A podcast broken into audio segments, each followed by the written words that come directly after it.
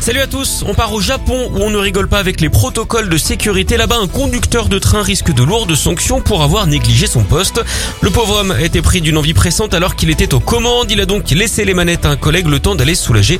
Ça aurait pu passer inaperçu, hein, sauf que le train est arrivé avec une minute de retard et au Japon, ça déclenche automatiquement une enquête interne. Et oui, au pays de la ponctualité, le train en retard, il n'y a que lui qu'on voit. Pas de chance, hein, il s'est avéré que l'homme à qui il avait confié les commandes du TGV n'était pas qualifié. La compagnie a présenté publiquement ses En parlant de ça, vous connaissez le point commun entre Patrick Bruel et un saboteur à la SNCF. Eh bien, ils adorent casser la voix. On termine par ce champion de l'honnêteté. Aux États-Unis, l'employé d'une supérette a eu la bonté de rendre un ticket de loterie gagnant à sa cliente qu'il avait jeté en pensant qu'il n'était pas bon.